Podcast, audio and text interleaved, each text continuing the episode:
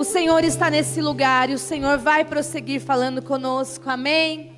Glória a Deus. Pode se assentar.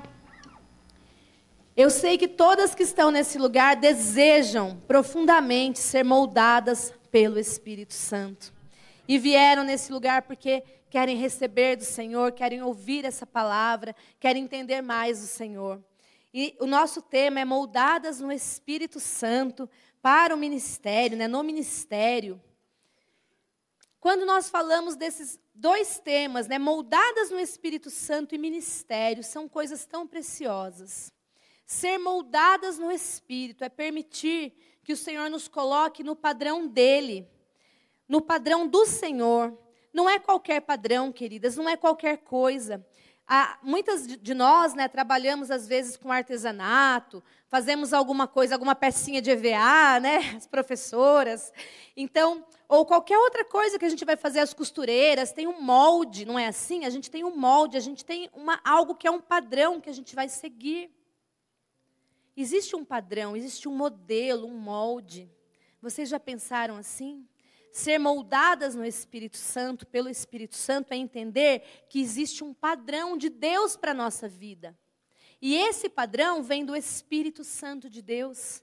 Só através do Espírito Santo, de estarmos cheias do Espírito Santo, que nós vamos entender esse padrão de Deus. Que nós vamos receber esse padrão de Deus. Que nós vamos estar em conformidade com Ele. A Bíblia fala em Romanos 12, versículo 2, se vocês puderem abrir, texto bem conhecido. Romanos 12, 2. Gosto tanto desse texto. Não posso deixar de citar esse texto. Romanos 12, 2. Não se, não se amoldem ao padrão deste mundo, mas transformem-se pela renovação da sua mente, para que sejam capazes de experimentar e comprovar a boa, agradável e perfeita vontade de Deus. Olha que lindo, não se amoldem ao padrão desse mundo. O nosso molde não é o mundo. O nosso padrão não é o mundo, e muito mais quando a gente fala de ministério, quando a gente fala de servir ao Senhor. E em alguns lugares e muitas vezes o padrão do mundo entra, vai entrando e as pessoas nem percebem. E as pessoas começam a fazer coisas que não são mais o que a palavra de Deus fala que não são mais o que o Espírito Santo nos inspira a fazer, mas essas coisas começam a penetrar, começam a entrar e as pessoas nem percebem mais. Mas hoje tem um chamado do Senhor para nós, um chamado do Senhor de voltarmos a um padrão, de voltarmos a uma medida que é a medida da palavra de Deus, do Espírito Santo de Deus, porque só assim a gente experimenta a boa, agradável e perfeita vontade de Deus. Só assim nós vamos experimentar a plenitude, o tudo de Deus. Às vezes a gente fala, mas eu não estou experimentando tudo de Deus na minha vida. Mas você está vivendo diante, vivendo o padrão de Deus na sua vida? Você está vivendo esse padrão? Você está vivendo segundo o que a palavra de Deus fala? Você está cheia do Espírito Santo e compreendendo isso? E queridas, a nossa vida é uma vida de crescimento diário. Todos os dias nós podemos crescer um pouquinho. Eu sei que às vezes a gente olha para nós e a gente fala, ai, tem tanta coisa ainda para Deus fazer. Amém. Se você reconhece isso, glória a Deus, porque Deus vai fazer. Se tem tanta coisa para ele, ele fazer, Ele vai fazer. Quantas creem nisso? Amém? Nós podemos colocar as nossas vidas diante do Senhor e crer que Ele vai fazer e Ele fará. Então, a primeira coisa aqui que eu quero que você creia de todo o seu coração é que esse moldar-se no Espírito Santo depende de nós colocarmos o nosso coração e entendermos que o padrão do Espírito Santo está na palavra de Deus. Nós podemos ter muitas referências, é bom ter referências. Podemos ter pessoas inspiradoras como referências, mas nós temos que entender que o nosso padrão é Jesus. O nosso padrão é a palavra de Deus, está tudo escrito aqui e nós vamos buscar aqui o que nós temos que aprender. Amém, queridas? E quando nós falamos então em ministério, a pastora Beth já falou um pouquinho aqui sobre servir. Ministério é servir, é serviço. A palavra ministério quer dizer ocupação, trabalho, serviço. Às vezes a gente pensa assim, ai, ministério, a pessoa tal tem um ministério, tem um cargo na igreja. Não, queridos, ministério, queridas, é serviço antes de mais nada. É a gente fazer algo para o Senhor. Amém? Servir ao Senhor e servir ao Senhor com alegria, isso é ministério. E nós vamos entender que talvez não seja o bicho de sete cabeças que algumas pessoas imaginam. Tem pessoas que imaginam assim, que tem que cair um raio do céu na sua cabeça e Deus te dá um chamado e falar alguma coisa e uma voz do céu fala: "Olha, agora você vai para o ministério de louvor. Agora você vai". Não é assim. Não é assim que acontece. Não é assim que nós começamos a servir ao Senhor. E nós vamos entender que esse servir ao Senhor, ele é natural na nossa vida. Quando nós entendemos a palavra de Deus, quando nós amamos Jesus de todo o nosso coração, com toda a nossa alma e com toda a nossa força, quando nós somos essa mulher que lança diante do Senhor os nossos tesouros, quando nós somos essa mulher que lança diante do Senhor o nosso perfume mais caro, a nossa adoração, esse servir ao Senhor, ele é tão natural. Nós entendemos, nós sabemos o que fazer para o Senhor. Nós sabemos, e se você não sabe ainda nessa noite, o Senhor vai te mostrar o que Ele quer da sua vida. Amém, queridas? Então, antes da gente começar a falar em si sobre mulheres que serviram ao Senhor, eu quero falar para vocês sobre cinco níveis de pessoas que seguem a Jesus. E o Espírito Santo quer nos levar ao nível mais profundo, porque ser moldada pelo Espírito Santo para o ministério é isso. É ir para esse nível mais profundo. Nós vamos começar em um nível, nós sempre começamos no primeiro nível. Mas aquelas que vão ser moldadas pelo Espírito Santo, que permitem-se moldar pelo, pelo Espírito Santo para o ministério, vão para o nível mais profundo. Então, o primeiro nível é o nível da multidão. Quando nós viemos para a igreja, quando nós viemos para Jesus, nós somos multidão. Quando nós começamos a ouvir a palavra de Deus, nós somos multidão. E olha, eu vou falar uma coisa para vocês, para vocês. Jesus ama as multidões, sempre amou. Jesus sempre amou as multidões, Jesus não deixava a multidão embora com fome, né? Multiplicava o pão para a multidão comer, para a multidão sair satisfeita. Jesus ficava muito feliz e ele fica muito feliz quando uma multidão vai ouvir a palavra de Deus. É bom que a multidão venha, mas esse é só o primeiro nível. Nós precisamos buscar um nível mais profundo. Sabe por quê? Porque a multidão estava lá ouvindo a palavra de Deus. A multidão vai onde tem cura. A multidão vai onde tem milagre, onde tem sinais. O próprio Senhor Jesus falou isso.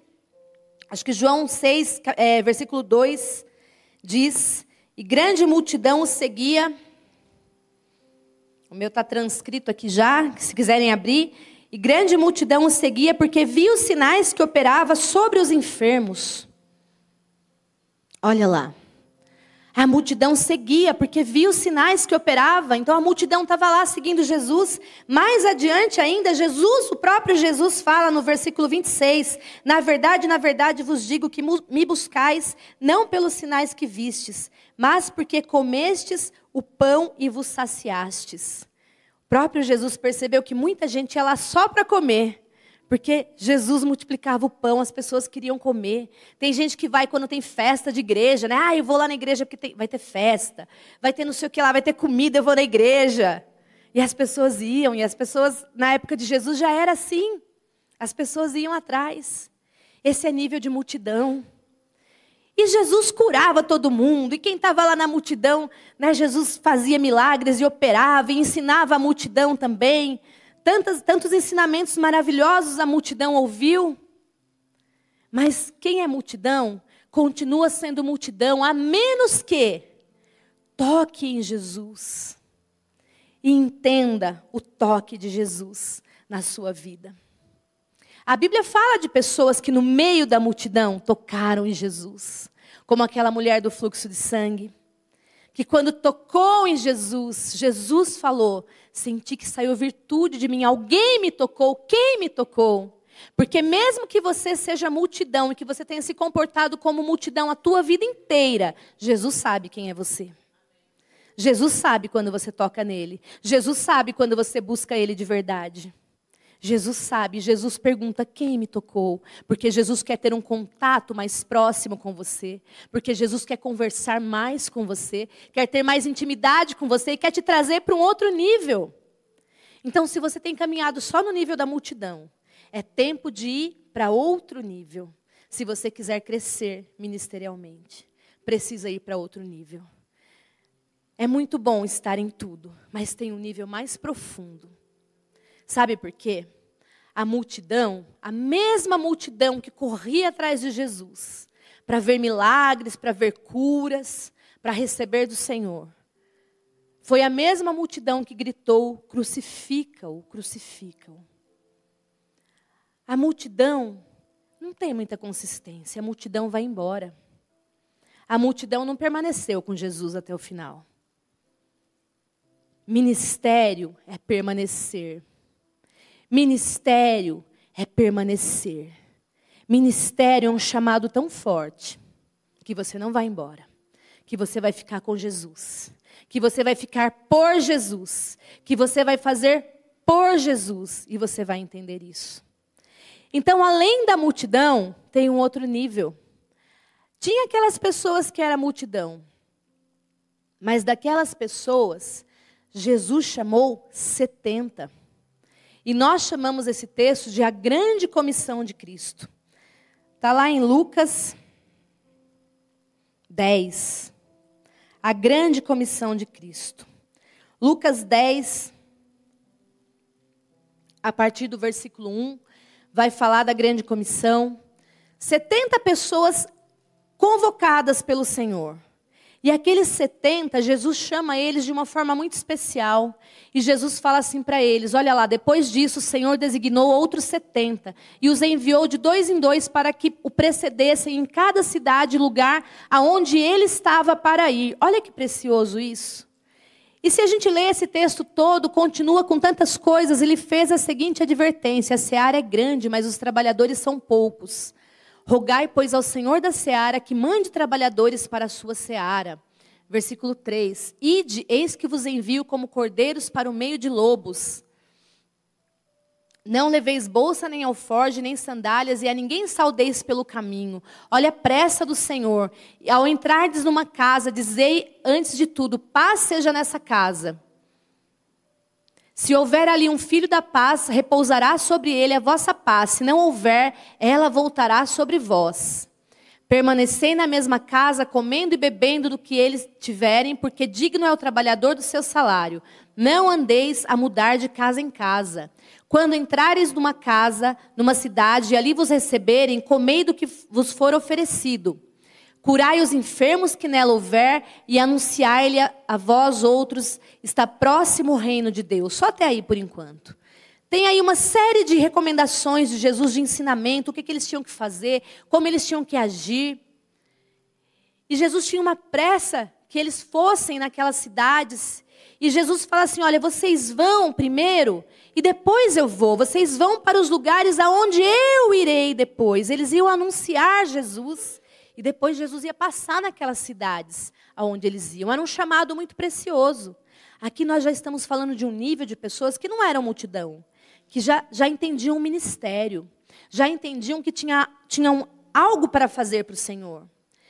E Jesus deu autoridade, deu poder para eles. E esses 70, eles foram tão revestidos de poder que eles expulsavam demônios. E eles nem sabiam que isso era possível até aquele momento. E eles começaram a se maravilhar, porque eles expulsavam demônios e os demônios saíam. Jesus falou assim para eles: se alguém não receber vocês, vocês vão bater a sandália dos pés contra esse lugar, esse lugar vai ser até amaldiçoado. De tão sério que é, de tão, tão poderosos que vocês são agora.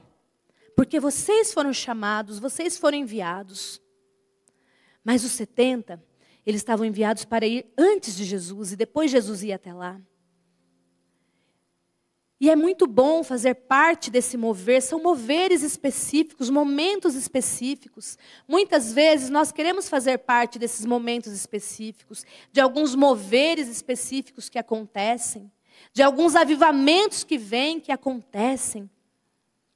E aqueles 70, o único problema deles é que eles começaram a trocar os valores, eles começaram a inverter os valores. E chegou um momento que eles voltaram, a Bíblia fala que eles voltaram com muita alegria, no versículo 20. Voltaram com muita alegria, contando para Jesus que até os demônios saíam quando eles expulsavam, porque eles ficaram muito maravilhados com o poder que havia, com a autoridade que havia na vida deles, e essa autoridade era do Senhor. E aí Jesus fala: Não obstante, alegrai-vos, não porque os espíritos vos submetem, e sim porque o vosso nome está arrolado nos céus. Jesus fala: olha, a alegria de vocês não tem que ser porque os espíritos se submetem a vocês. Vocês precisam voltar e entender que a alegria é porque o nome está escrito no livro da vida. Porque o nome está escrito nos céus. Não invertam os valores. Não confundam as coisas. No nível dos 70, eles estavam tão maravilhados com tantas coisas mas faltou aquela intimidade com o Senhor. Faltou voltar e entender o que Deus realmente queria deles. Qual era realmente o trabalho deles ali com as pessoas, que era pregar o evangelho, salvar vidas, era escrever o nome de pessoas no reino dos céus, no livro da vida, que a maior alegria do Senhor são nomes escritos no livro da vida, são nomes escritos no céu. E existe um outro nível um nível mais profundo. Daqueles enviados, tinha doze. O outro nível é o nível dos doze. Então, o primeiro nível, multidão. Segundo nível, 70. Terceiro nível, nível dos doze. Os doze apóstolos do Senhor. A Bíblia fala que Jesus chamou doze homens. E esses doze ele chamou com um propósito muito mais especial do que os 70. Então veja aí. Marcos 3, do versículo 13 ao 14.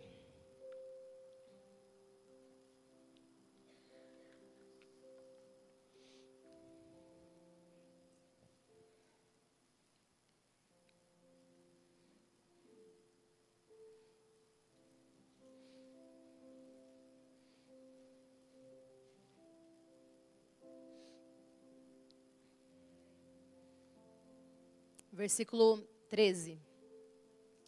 Depois subiu ao monte e chamou os que ele mesmo quis e vieram para junto dele. Versículo 14. Então designou doze para estarem com ele e para os enviar a pregar. A Bíblia fala que Jesus escolheu esses homens, a esses ele chamou de apóstolos. O que, é ser um apóstolo? Apóstolo é aquele que vai após, é aquele que vai depois. Nesse nível, no nível dos doze, nós somos chamadas, queridas, para ir após. Nós somos chamadas para dar continuidade a algo. Os 70 foram chamados para ir antes, para ir onde Jesus ia passar. Os doze foram chamados para continuar, para ficar depois que Jesus subisse. Continuidade. Nós precisamos entender que ministério precisa de continuidade. Nós precisamos entender que existem aqueles que são chamados para dar continuidade. E talvez você tenha sido chamada para ser continuidade. Talvez você tenha sido chamada pelo Senhor.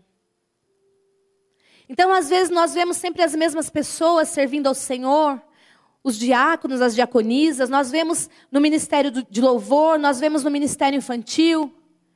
E a gente tem que pensar, Senhor, será que eu não sou a continuidade daquele ministério? Será que eu não sou a continuidade ali?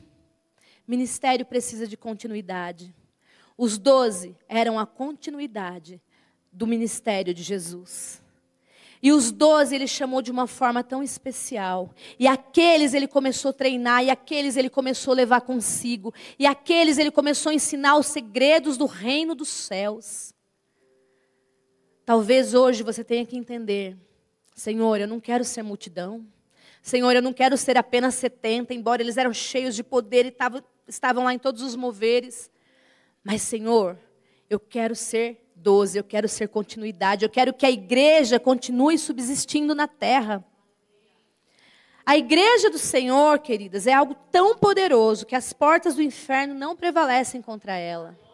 A igreja do Senhor não sucumbe e não vai sucumbir.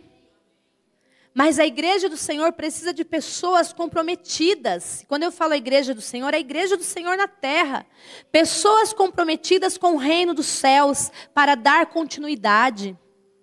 Nós ouvimos de lugares onde as igrejas esfriam porque as pessoas param de ter compromisso com o reino dos céus. As pessoas param de ter esse compromisso. As pessoas param de ter esse fogo ardendo dentro de si, esse desejo de fazer algo. Então, talvez hoje o Senhor esteja falando para você: você pode ser continuidade. Nós temos um compromisso que é, em primeiro lugar, com o Senhor Jesus. Com o Senhor. E quando nós entendemos isso, é com o Senhor Jesus. Mas nós servimos ao Senhor Jesus na nossa igreja local, no lugar onde nós estamos. Então, ser continuidade do ministério do Senhor Jesus é na nossa igreja local, é no lugar onde nós estamos, amém, queridas? Então, esse é um outro nível, e a partir de agora o Espírito Santo vai começar a incomodar o seu coração. E o Espírito Santo vai começar a falar com você de ministérios, de sonhos, talvez de coisas que você até já tinha deixado passar na sua vida, mas que agora você vai pensar: epa, pode ser eu eu posso estar ali, eu posso fazer algo para o Senhor e nós podemos. O outro nível, mais profundo um pouquinho, é o nível dos três. Daqueles doze discípulos, tinha três que eram muito, mas muito especiais. Vocês sabem o nome deles, porque as crianças dessa igreja sabem. Vocês sabem, né? Pedro, Tiago, ah, bom. Pedro, Tiago e João, num barquinho. Pedro, Tiago e João, eles eram muito especiais. Porque Jesus chamou aqueles três, ele percebeu: ah, tem três aqui que eu posso confiar. Tem três aqui que vão ser um nível mais profundo, que eu vou poder contar mais coisas para eles, que eu posso colocar mais coisas nas mãos deles. E esse nível mais profundo é tão importante. E Deus chama também mulheres para esse nível mais profundo. E você pode desejar esse nível mais profundo, de conhecer as coisas de Deus, de saber mais do reino dos céus. Às vezes nós encontramos pessoas numa simplicidade, mas pessoas que conhecem tanto de Deus, que têm tanta intimidade com Deus, que você fala assim: essa daí é um Pedro, é um Tiago, é um João. É uma pessoa que suspira, transpira, que vive com o Senhor. Pedro, Tiago e João foram os três que viram a transfiguração. Quando Jesus subiu ao monte, tem um momento da palavra do Senhor que fala que Jesus subiu ao monte, e quando Jesus estava lá, ele estava orando e veio Elias, e, e teve um momento maravilhoso ali. Deixa eu ver se eu deixei anotado aqui onde está. Mateus 17, de 1 a 3, um momento de grande intimidade, de segredo do reino dos céus. Mateus 17, de 1 a 3.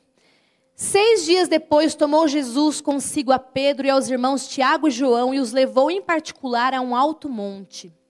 E foi transfigurado diante deles, e o seu rosto resplandecia como o sol, e suas vestes tornaram-se brancas como a luz. E eis que lhe apareceram Moisés e Elias falando com ele. Olha que momento.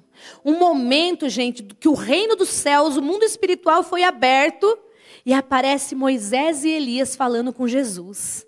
Coisa que nunca ninguém tinha imaginado, ninguém tinha visto. Para as pessoas da época de Jesus, Jesus era um profeta, um homem como outro qualquer. Até para muitos dos discípulos de Jesus, eles entendiam Jesus como um líder, mas não como a grandiosidade de tudo que Jesus representava, que Jesus de fato é.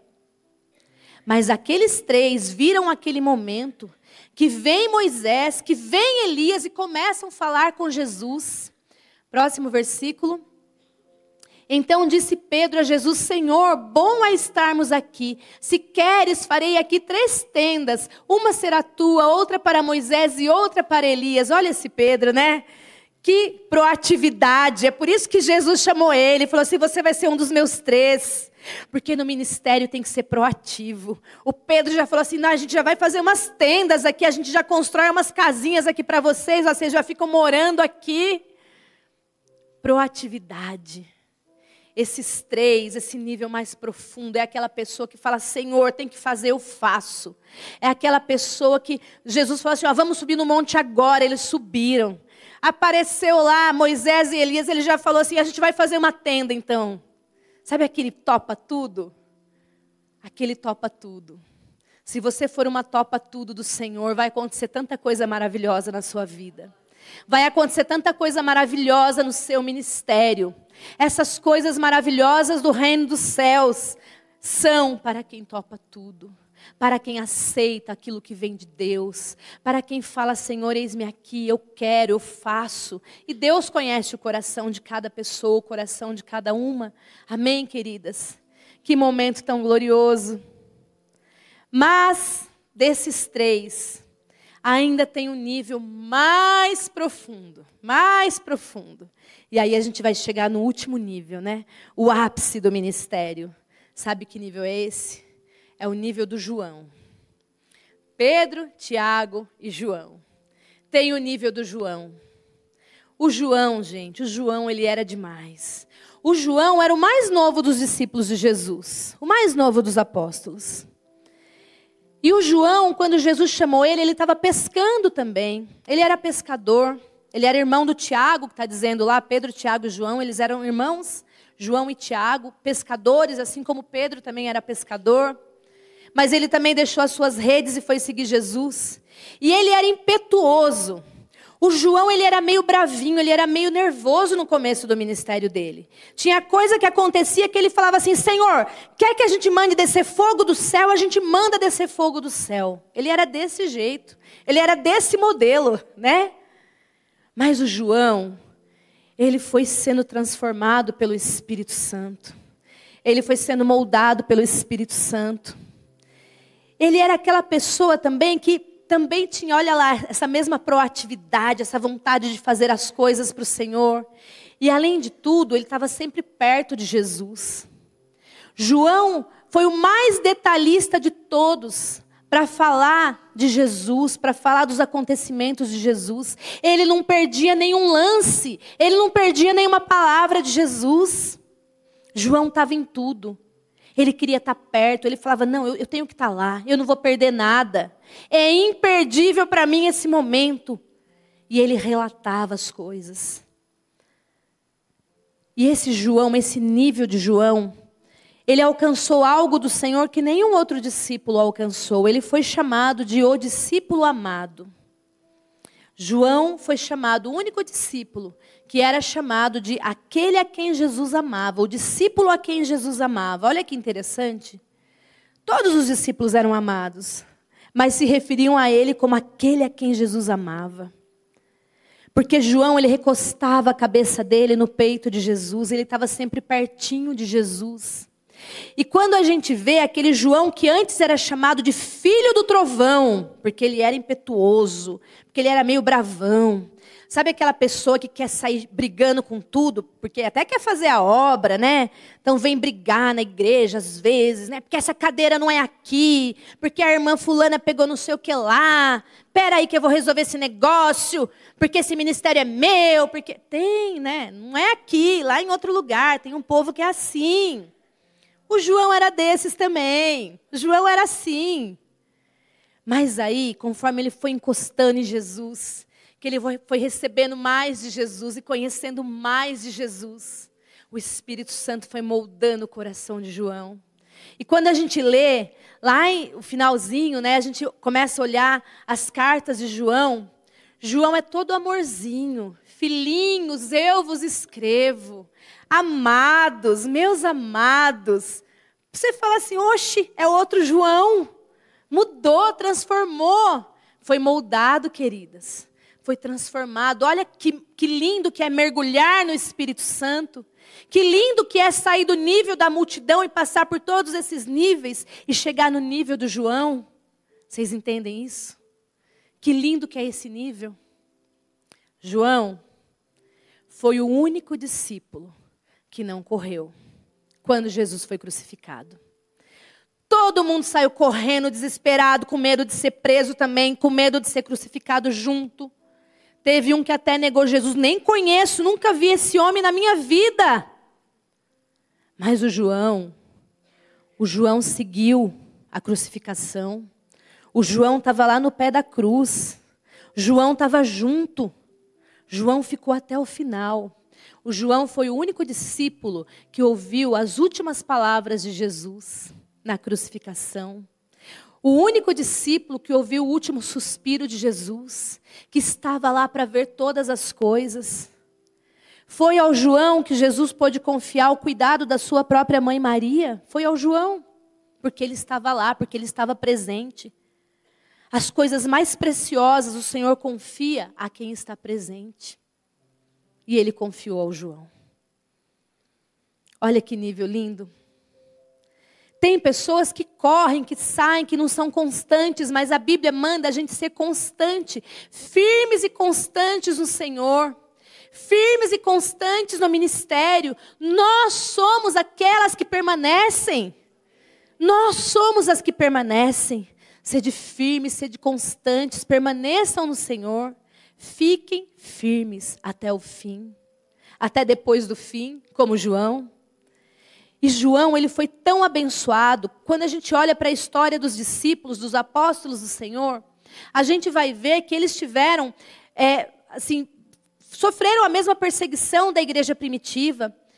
Um foi crucificado de cabeça para baixo, o outro morreu pela, por espada, decapitado, porque perseguiram aqueles que pregavam o evangelho. E eles estavam dispostos a morrer pelo, pelo Senhor Jesus.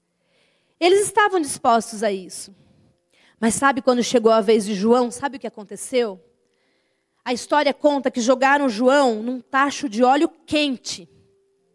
E vocês acreditam que ele sobreviveu? Ele sobreviveu. E aí, não conformados, exilaram João numa ilha. Não, então esse cara não é possível. Ele não morreu nem no óleo quente. Então vamos jogar ele numa ilha onde só tem prisioneiro, gente que não presta, uma ilha isolada. Ele nunca mais vai sair de lá, ele vai ficar lá exilado nessa ilha. Ele foi condenado a ficar preso em uma ilha, na ilha de Pátimos. E lá naquela ilha, vocês sabem o que aconteceu com João? O João teve as maiores experiências da vida dele. O João viu o nosso futuro. O João viu o Apocalipse. O João viu todas as coisas que estão para vir na história da humanidade. Ele viu Jesus sentado no trono, ele viu Jesus voltando, ele viu o Armagedon, ele viu todas essas coisas. Ele continuou no nível ainda mais profundo de comunhão com o Senhor, no nível ainda mais profundo de entendimento das coisas do Senhor, relatando as vitórias da igreja de Cristo, as vitórias do Senhor. Porque quem está no nível de João é imparável. Quem está no nível de João? Ah, que coisa linda, queridas. Vocês entendem qual é o nível que o Senhor quer nos colocar? E quando a gente pensa assim, mas o que, que eu vou fazer? Eu não sei o que fazer. Como que eu vou saber qual é o meu ministério, para onde eu vou? O que, que eu tenho que fazer para o Senhor? Eu quero contar para vocês uma coisa que o próprio João falou para nós, está lá em 1 João capítulo 2, versículo 27.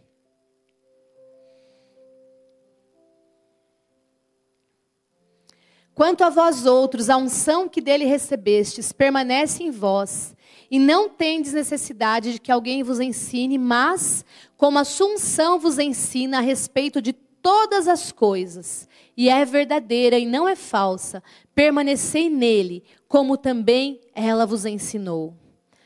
João nos ensinou que é a unção do Espírito Santo que nos ensina todas as coisas. Quando a gente não sabe, mas Como que eu vou fazer algo para o Senhor? O que, que eu vou fazer para o Senhor? E se eu assumir um ministério? E se eu não souber fazer algo para o Senhor? Porque todas essas dúvidas vêm ao nosso coração. E se eu não for capaz? João nos fala que a unção do Espírito Santo nos ensina todas as coisas. É a unção que nos ensina. Amém? O Espírito Santo está nesse lugar nessa noite. A unção do Espírito Santo está nesse lugar nessa noite. Todas as vezes que nós queremos fazer algo para o Senhor, você vai falar: Senhor, me enche da tua unção. Espírito Santo, vem sobre mim. E essa unção vai te ensinar o que fazer, vai te ensinar como fazer. Eu estive recentemente com os meus pais no Nordeste, e eu lembro quando eles foram para lá para abrir igrejas, para começar um trabalho evangelístico. E naquela época, eles também não sabiam fazer. Eles simplesmente foram, sentiram um chamado do Senhor e falaram: Nós vamos pregar o Evangelho. E quando eles começaram a pregar o Evangelho, que manifestavam os demônios, nem expulsar demônios, que hoje em dia tem curso, né? Naquela época não tinha, gente, curso de libertação, não tinha nada disso. Hoje em dia tem até curso, até online tem, de como expulsar demônios, essas coisas.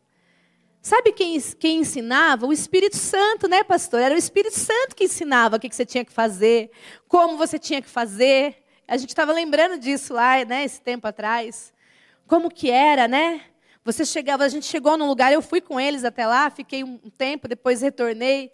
A gente chegou num lugar no meio do nada. E nesse lugar, no meio do nada, a gente tinha que pregar o evangelho, ir nas casas, pregar para as pessoas, convidá-las para que elas viessem no dia do culto. E aí, no final de semana, era um lugar bem deserto. Aí começavam a vir as pessoas, né? Que a gente achava que, será que vai vir alguém? Vinham as pessoas enviadas pelo Senhor. Mas o Espírito Santo ensinou todas as coisas. No começo, a minha mãe não queria falar de oferta, era um lugar muito simples, as pessoas estavam passando fome, as pessoas estavam passando necessidade. Era uma época de seca. E ela falava: como que a gente vai começar a pregar o evangelho? As pessoas estão vindo para comer, como que a gente vai falar de oferta? E um dia o Espírito Santo falou para ela: é por isso que você tem que falar de oferta. Porque a oferta abençoa o povo e você tem que ensinar as pessoas para que elas sejam abençoadas. Foi o Espírito Santo que ensinou, ninguém, não foi outra pessoa, não foi de outro jeito. O Espírito Santo falou: faz assim, é assim que tem que fazer, é desse jeito que faz. Vocês entendem, queridas? Quando a unção do Espírito Santo está na nossa vida, o Espírito Santo nos ensina todas as coisas. E a igreja está lá de pé, né? Outras igrejas que saíram daquele trabalho estão lá de pé. Porque um dia pessoas falaram: Espírito Santo, estou aqui, me ensina a fazer, eu vou, eu quero cumprir o chamado. Amém, queridas? Então, nós vamos agora pensar um pouquinho em mulheres que serviram ao Senhor. Eu sei que eu tenho pouco tempo, meu tempo já acabou. meu tempo já acabou. Rapidamente, nem, a gente nem precisa abrir em tudo, em todos os textos. Algumas mulheres que serviram ao Senhor, em Lucas 8, fala de mulheres que serviram ao Senhor com os seus bens. Essas mulheres eram mulheres que tinham recursos. E essas mulheres, elas serviram o ministério de Jesus. Onde Jesus ia, elas iam servindo o Senhor com os bens que elas tinham. Elas tinham como ajudar Jesus financeiramente. E elas iam então servindo ao Senhor. Isso é ministério, queridas. Quando a gente fala, Senhor, eu não sei o que fazer. Você pode trazer a sua oferta, você pode doar algo. Você sabia que até o seu sorriso pode ser ministério?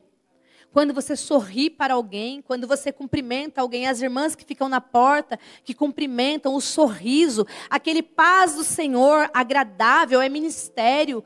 Quantas pessoas retornam porque se sentiram acolhidas na igreja? Isso é ministério. Olha que lindo. A Bíblia fala de uma mulher em Romanos 16, 3. Fala assim que havia um casal, e a Bíblia começa citando a mulher, Priscila, e depois fala de Áquila e fala assim: a igreja que estava em sua casa.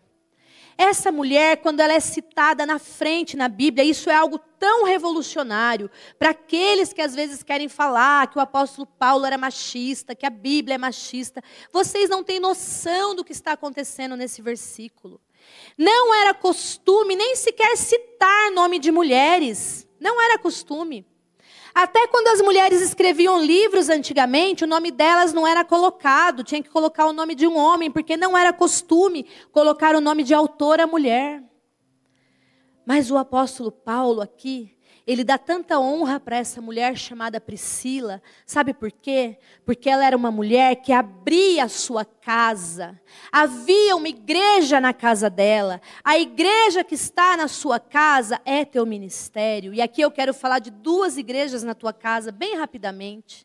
A igreja que é a tua célula, quando você tem uma célula na tua casa. A igreja que você recebe na tua casa. Quando você abre a tua casa para um aconselhamento, quando você abre a tua casa para uma reunião de oração, para orar com pessoas, para fazer uma célula, tem uma igreja na tua casa. Mas eu quero te falar também que a tua família também é a igreja na tua casa. A nossa família é a igreja que está na nossa casa, porque é o nosso primeiro ministério. Quando nós entendemos isso, e essa mulher entendia ao ponto de ter sido citada primeiro, antes do nome do marido dela, veio o nome dela, Priscila e Áquila. Porque provavelmente ela era mais ativa em igreja que estava na casa dela. Cuidar da tua igreja, cuidar da tua família é ministério, amém, queridas?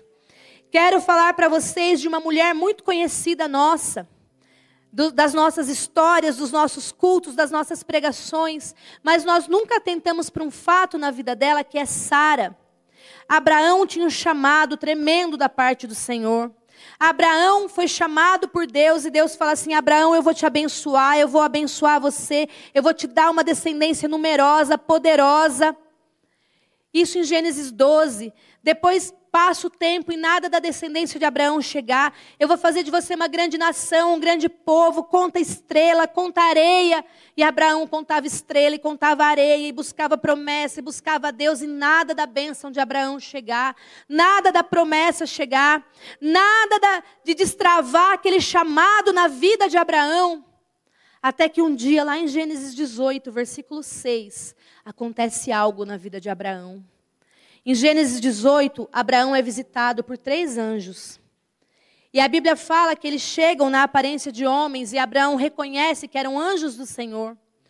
E quando Abraão reconhece, Abraão estava entendendo por que, que o ministério dele estava travado. Todas as vezes que Deus falava, Deus falava com Abraão e Sara nunca estava presente. Vocês já perceberam isso? Sara nunca estava presente. Deus falava com Abraão, eu vou te fazer pai de uma grande nação, de uma multidão. Mas quem ia ser a mãe? Precisava de Sara. Aquele chamado precisava da esposa, precisava da mulher. Mas a Sara não estava presente. Até que naquele dia, apressou-se, pois, Abraão para a tenda de Sara e lhe disse: Amassa depressa três medidas de flor de farinha e faze pão assado ao borralho. Gênesis 18, 6. Abraão entendeu que tinha uma parte que era de Sara e que Sara precisava ofertar algo ao Senhor naquele dia. Abraão convida aqueles homens para comer com ele. A Bíblia, se você continuar lendo, vai mostrar que Abraão vai e faz um, um almoço, uma comida toda especial, uma refeição toda especial para eles. Mas Abraão fala para Sara: Você precisa fazer o pão, você precisa cozer o pão. E Sara fez. Sara foi lá assar o pão para aqueles homens. E foi naquele exato momento que Sara recebeu a promessa da parte deles que ela teria um filho. E ela riu naquele momento. E é por isso que Isaac se chamou Isaac, por causa do riso de Sara mas ela recebeu a promessa. A promessa de Abraão, o ministério de Abraão, o chamado de Abraão foi destravado quando Sara serviu. Quando Sara serviu. Mulheres, sirvam ao Senhor. Ah, mas eu não sei falar com Deus, eu não sei ouvir a voz de Deus. É o Abraão que ouve a voz de Deus, é para o Abraão que Deus aparece. Mas a Sara faz, sabia fazer pão. E o Abraão falou: Sara, faz pão. Assa pão e traz aqui, minha filha, que é isso que você sabe fazer. Vocês entendem? O que, que você sabe fazer para o Senhor? Tem ministério travado, porque tem mulher que não serve ao Senhor. Tem algo que você sabe.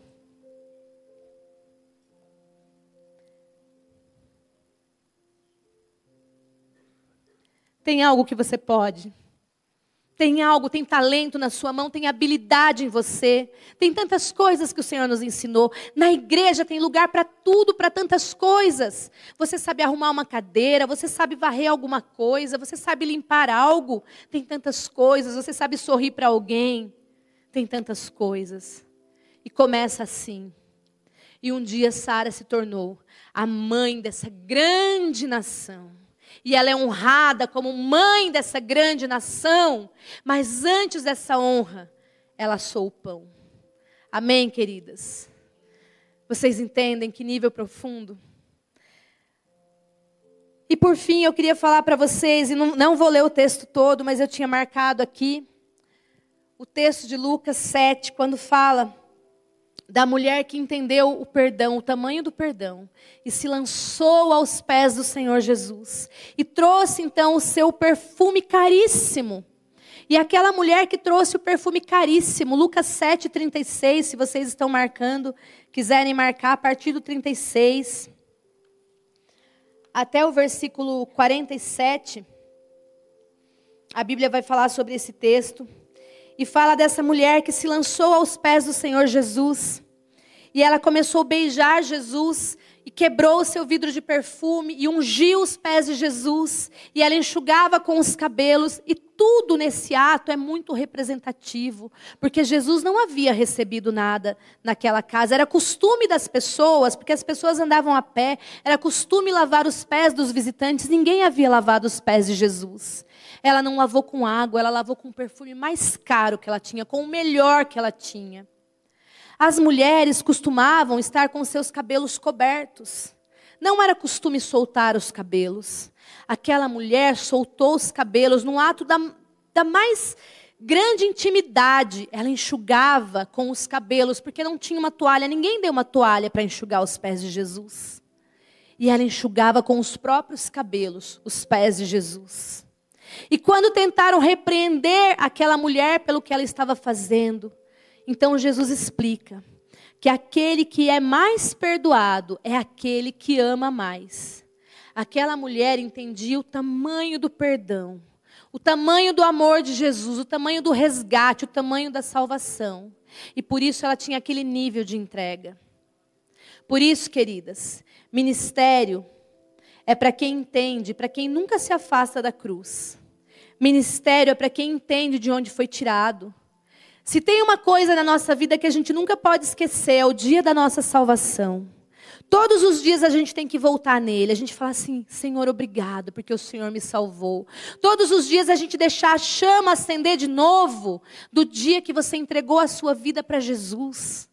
Que você entendeu o perdão do Senhor e não existe pecadinho e pecadão e não existe mais pecador, mas existe a pessoa que entende mais o benefício da salvação, que entende mais a misericórdia do Senhor, que entende a grandiosidade do poder de Deus. E essa mulher era uma dessas pessoas que entendia a grandiosidade do poder de Deus, a salvação, como era precioso ser salvo, estar diante do Senhor. E essa mulher tocou no Senhor de uma forma tão preciosa. Se você entender isso, as pessoas que entendem isso são as que se lançam a fazer a obra do Senhor. São as que se lançam ao ministério. São aquelas que entendem eu posso fazer algo para o Senhor e não importa onde você vai começar. Ah, eu não sei direito ainda se eu fui chamada para a palavra, se eu fui chamada para evangelizar, se eu fui chamada para expulsar demônios. Comece, queridas. Comece sorrindo para alguém, evangelizando alguém. Comece se oferecendo para fazer algo na igreja. Comece. Porque o Senhor vai te moldando aos poucos. O Senhor vai fazendo os seus talentos aflorar. O Senhor vai te mostrando qual é o lugar onde você tem que estar. E muitas vezes você vai estar em um lugar e depois você vai estar em outro, depois você vai estar em outro, porque importa que nós estejamos onde o Senhor precisa que nós estejamos. É isso que importa para o reino dos céus. E quando a gente ama Jesus de verdade, é assim que a gente pensa. O que importa é que a gente esteja onde Jesus precisa da gente. Amém? E para a gente encerrar, se o grupo quiser subir. Tem uma mulher também tão conhecida nossa, chamada Maria. E essa mulher, quando ela foi chamada pelo Senhor, quando um anjo apareceu para ela, e ela era bem novinha, e o anjo apareceu com uma baita novidade para ela, e falou assim para ela: Eu tenho algo para você fazer, e é algo muito grande. Você foi agraciada, Maria. Você vai trazer o Salvador ao mundo, você vai trazer Jesus ao mundo. E por mais que todas as mulheres de Israel esperavam por esse momento de serem, de receberem esse chamado, ela jamais imaginou que seria ela. Ela era jovem, ela era solteira. Ela era uma pessoa sem condições financeiras, ela jamais imaginou que seria ela. E a Bíblia fala que ela se turbou, que ela se perturbou. Vocês sabiam que quando nós estamos diante de algo grandioso do Senhor, e até mesmo de um chamado, é, é normal a gente sentir medo, perturbação por aquilo? É normal. Todas as vezes que tem aparições de anjo na Bíblia, as pessoas sentiam-se sentiam às vezes aterrorizados, porque é algo que você nunca viu. É algo tão maravilhoso, tão grandioso que que, que, que é isso? E agora? Será que eu vou ser levado? Será que eu vou subir? Será que eu vou ser arrebatado? É normal. E a Maria se sentiu tão aterrorizada por aquele chamado, tão aterrorizada.